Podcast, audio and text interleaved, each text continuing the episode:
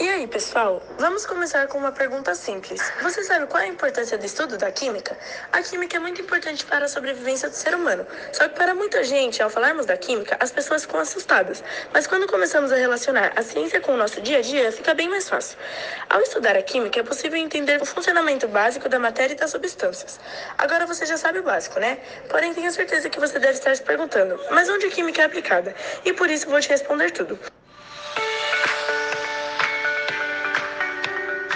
A química tem um papel fundamental na pesquisa de novas fontes de energia, além da renovável e limpa, que causam o um mínimo de danos ao ambiente, como, por exemplo, o Sol, através da energia solar, transformada em energia elétrica, como, por exemplo, a que você tem aí na sua casa.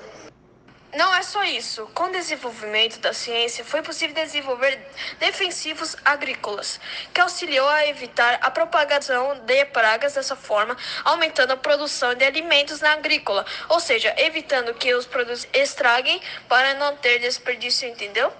Não podemos esquecer que ela também é muito fundamental na melhoria e na manutenção da saúde humana.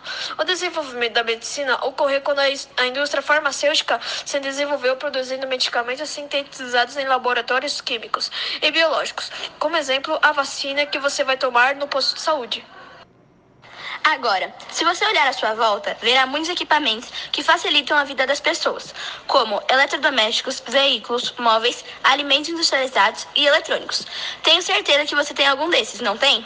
Eles são a aplicação entre a descoberta feita pela ciência e sua aplicação tecnológica. Hoje, as grandes indústrias produzem uma enorme quantidade e variedade de novos produtos com preços acessíveis e um número muito maior para, para as pessoas. Ficou mais fácil de comprar, usar, descartar e substituir produtos por mais modernos e gerar menos lixo, transformando do lixo para o luxo. Por isso, é extremamente importante dizer sobre a política dos três R's.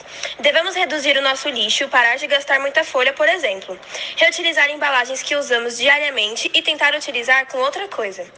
Reciclar deixando os produtos velhos em novos com outra aparência que possam ser utilizados novamente. Como, por exemplo, quando compramos uma caixa de bombom para presentear alguém, você já observou se tudo que vem na embalagem é realmente necessário? A resposta é não, porque o que é realmente necessário é o bombom. As embalagens são para valorizar o produto e deixando ele mais apresentável. Também existem a proposta de outros R's, como repensar nossos hábitos e atitudes, recusar consumo ou aceitar produtos que gerem mais impactos socioambientais. Reparar o consumo de matéria-prima e geração de resíduos.